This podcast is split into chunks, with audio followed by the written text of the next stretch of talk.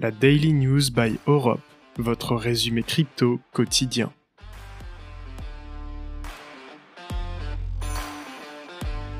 Bonjour et bienvenue dans votre Daily News du jeudi 27 octobre 2022. Au programme de cette édition, le Kazakhstan qui lance un CBDC, blockchain.com qui noue un partenariat avec Visa, Western Union qui envisage le marché des cryptos et la Norvège qui crée un bureau virtuel dans le métaverse.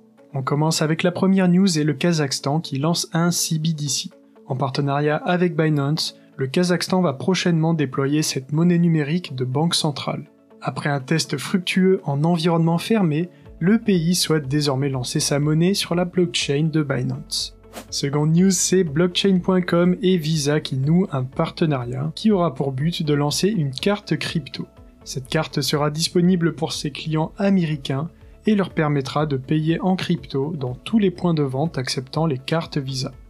Troisième news, c'est Western Union qui veut faire son entrée sur le marché des cryptos en déposant des demandes d'autorisation auprès des autorités américaines.